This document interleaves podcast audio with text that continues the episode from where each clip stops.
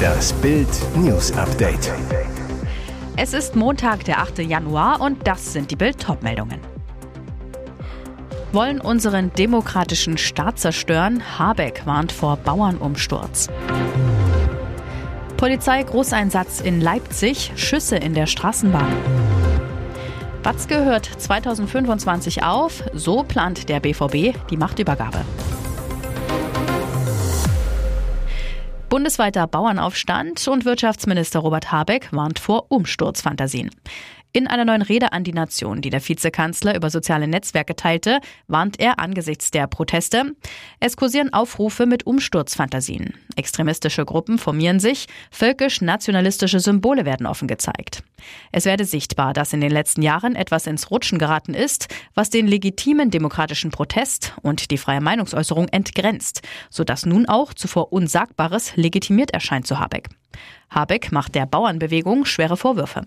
Wenn an Traktoren Galgen hängen, wenn Traktorkolonnen zu privaten Häusern fahren, dann ist eine Grenze überschritten. Der Wirtschaftsminister weiter, wir dürfen nicht zulassen, dass Extremisten diese Verunsicherung kapern. Wir dürfen nicht blind sein. Umsturzfantasien heißen nichts anderes, als unseren demokratischen Staat zerstören zu wollen. Habeck zog sogar Parallelen zur Weimarer Republik, deren Ende zur Nazi-Herrschaft führte. Hintergrund, nur drei Tage zuvor musste der Vizekanzler vor einem Bauernpulk fliehen. Die Urlaubsfähre des grünen Politikers sah sich gezwungen umzudrehen, als eine Gruppe wütender Protestler mit Treckern die Einfahrt zur Fähre, mit der Habeck ans Festland übersetzte, versperrte. Leipzig Polizeigroßeinsatz am Hauptbahnhof. Montagmittag, kurz nach 12 Uhr, rückten schwer bewaffnete Beamte an der Straßenbahnzentralhaltestelle an. Ein Mitarbeiter der Verkehrsbetriebe hatte den Notruf gewählt, weil in der Linie 7 Schüsse gefallen waren. Ein Polizeisprecher bestätigte den Vorfall gegenüber Bild. Es gab in der Straßenbahn eine Auseinandersetzung zwischen mehreren Personen. Eine Person wurde durch einen Schuss aus einer Gasdruckwaffe im Gesicht verletzt. Ein Mann konnte noch am Tatort gefasst werden, später auch noch ein zweiter. Ob sie die Täter sind, muss noch ermittelt werden. Zunächst sicherte die Polizei die Lage am Hauptbahnhof und befragte Zeugen. Gegen 13.30 Uhr hatte auch die Kripo die nötigen Spuren gesichert und die Bahn konnte weiterfahren. Die Maßnahmen vor Ort sind jetzt beendet, erklärte ein Polizeisprecher. Die Hintergründe der Tat sind noch völlig unklar. In dem Bereich hatte es in den letzten Jahren immer wieder Auseinandersetzungen zwischen Drogendealern gegeben. Dritte Pleite in drei Jahren. Kaum noch Hoffnung für Galeria Karstadt. Der Warenhauskonzern Galeria Karstadt Kaufhof könnte nach der Schieflage seines Eigners Signa Insidern zufolge kurz vor dem dritten Insolvenzantrag binnen drei Jahren stehen. Die Wahrscheinlichkeit ist hoch, sagte eine mit dem Vorgang vertraute Person am Montag. Der Antrag könnte schon am Dienstag oder Mittwoch erfolgen, so ein anderer Insider.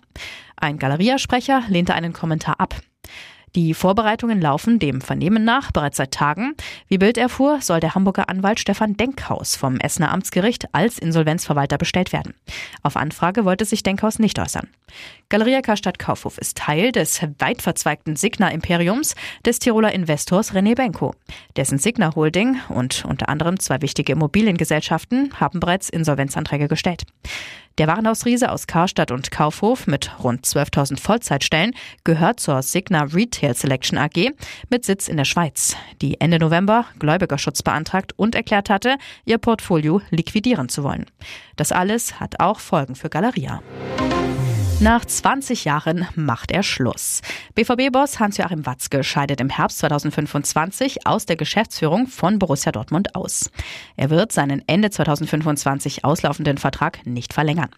Der BVB schreibt in einer Ad-Hoc-Mitteilung, Hans-Joachim Watzke, Vorsitzender der Geschäftsführung der Borussia Dortmund GmbH und Co. KGaA, hat den Präsidialausschuss des Beirats der Borussia Dortmund Geschäftsführungs GmbH unter dem Vorsitz von Präsident Dr. Reinhold Luno darüber unterrichtet, dass er seinen aktuell bis Ende 2025 laufenden Geschäftsführeranstellungsvertrag nicht mehr verlängern und im Herbst 2025 aus der Geschäftsführung ausscheiden wird. Batzke bestätigte im Trainingslager des BVB in Marbella, mir war es immer wichtig, dass es ein selbstbestimmter Abgang werden würde. Es war eine lange Zeit. Ich bin meinem Club sehr, sehr dankbar dafür, dass ich diese Möglichkeit hatte. Ich empfinde es als großes Privileg. Ich werde bis zum letzten Tag meinen Job mit vollem Elan und voller Energie ausüben. Ob Watzke ab 2026 ein anderes offizielles Amt beim BVB übernehmen und wer nach seinem Ausscheiden seinen Nachfolger antreten wird, ist noch offen. Ihr hört das Bild News Update mit weiteren Meldungen des Tages. 81. Golden Globes verliehen. Deutscher Star Sandra Hüller geht leer aus. In Los Angeles wurden am Sonntagabend zum 81. Mal die Golden Globes verliehen und Film Deutschland fieberte vor allem mit einer Frau mit. Die deutsche Schauspielerin Sandra Hüller ging mit ihrer ersten Globe-Nominierung gleich als Favorit in die Kategorie Beste Hauptdarstellerin ins Rennen. Am Ende musste sich unsere deutsche Hoffnung Lily Gladstone, Killers of the Flower Moon, geschlagen geben. Dennoch war es ein erfolgreicher Abend für Hüller. Bei den Golden Globes war Hüller für ihre Rolle in dem französischen Film Anatomie eines Falls nominiert. In dem Justizdrama spielt Hüller eine deutsche Schriftstellerin, die mit Mann und Sohn in den französischen Alpen lebt. Als der Ehemann tot vor dem Haus gefunden wird, gerät die Autorin unter Mordverdacht. Anatomie eines Falls gewann in den Kategorien Bestes Drehbuch und bester nicht englischsprachiger Film. Bester Film in der Kategorie Drama wurde Oppenheimer, bester Film in der Kategorie Comedy wurde Poor Things. Dort räumte Emma Stone auch gleich noch den Preis als beste Darstellerin in einem Comedyfilm ab. Bei den TV-Serien ging ganz klar Succession und The Beer als Sieger hervor.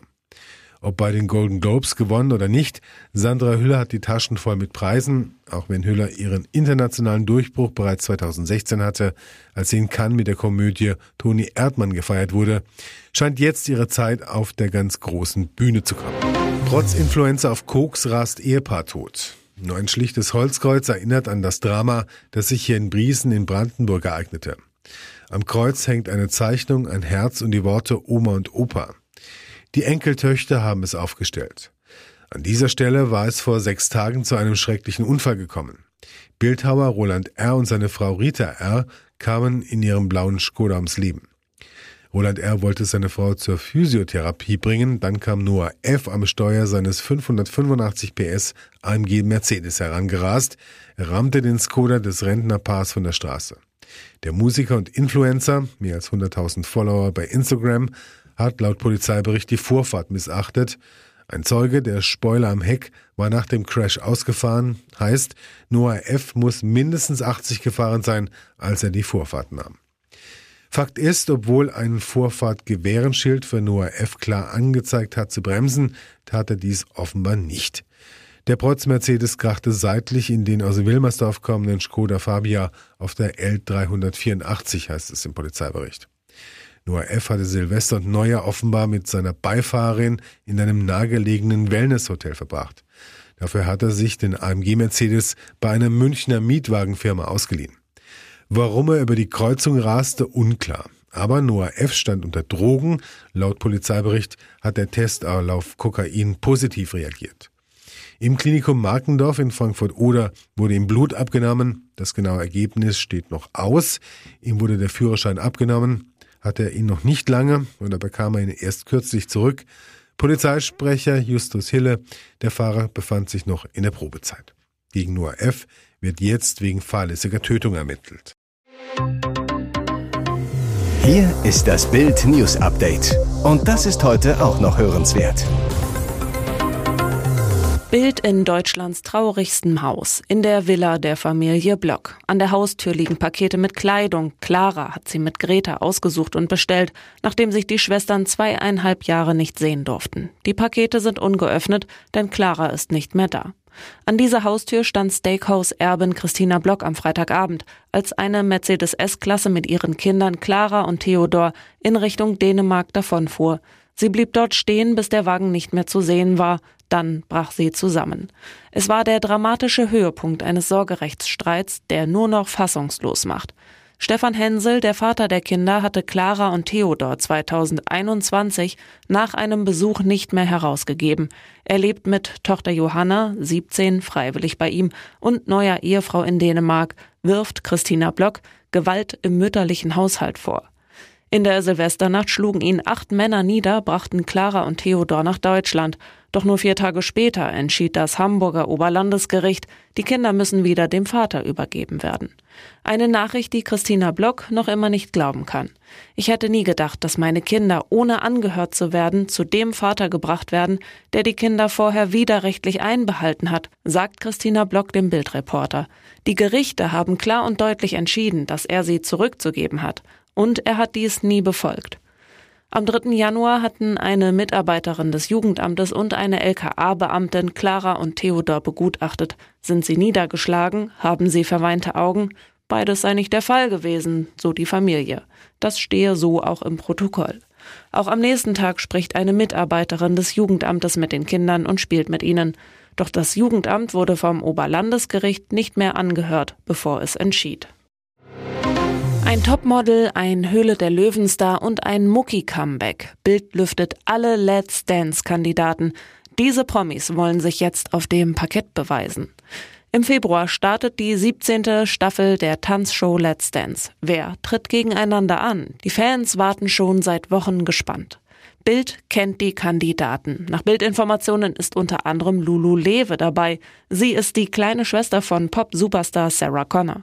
Mit nur 16 Jahren landete Lulu ihren ersten Hit Crush on You. Nach einer längeren Auszeit meldete sie sich kürzlich mit der Single Winterschlaf zurück. Nun schwingt sie das Tanzbein. Zwei weitere große Überraschungen gibt es. Die Höhle der Löwen-Investor Tilman Schulz und der Bergdoktor-Star Mark Keller treten ebenfalls an. So auch Model Eva Pattberg, Schauspielerin Lina Larissa Strahl, RTL-Moderatorin Jana Wosnitzer, die Comedians Toni Bauer und Maria Clara Groppler, Motorrad- und Abenteuer-Influencerin Ann-Kathrin Bendixen. Wer will sich noch auf der Tanzfläche beweisen? Stefano Zarella, der Bruder von Popstar Giovanni und Gabriel Kelly, Sohn von Kelly Family Star Angelo. Und Fitnessbloggerin Sophia Thiel, Ninja Warrior Germany Star Simon Brunner sowie Tänzer und Choreograf Detlef D. Soest.